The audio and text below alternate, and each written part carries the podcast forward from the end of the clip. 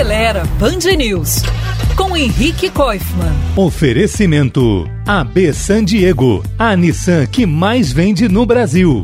Recentemente, a Peugeot registrou no INPI, o Instituto Nacional de Propriedade Industrial, a versão familiar, ou perua, do seu modelo 308, a SW, que foi recentemente lançado na Europa. A gente fica sabendo disso porque, por norma, o INPI é obrigado a publicar todos os registros no seu site na internet. Na França, o 308 SW está disponível em versões a gasolina, diesel e híbridas com até 225 cavalos de potência. E é bem bonita. Isso quer dizer que a Peugeot vai voltar a vender esse tipo de carro em nosso país? Infelizmente, com os SUVs dominando as nossas ruas, isso não é lá muito provável não. A montadora pode estar registrando o carro aqui só para impedir que uma empresa rival utilize as mesmas linhas desse modelo no nosso mercado. Sabe-se lá?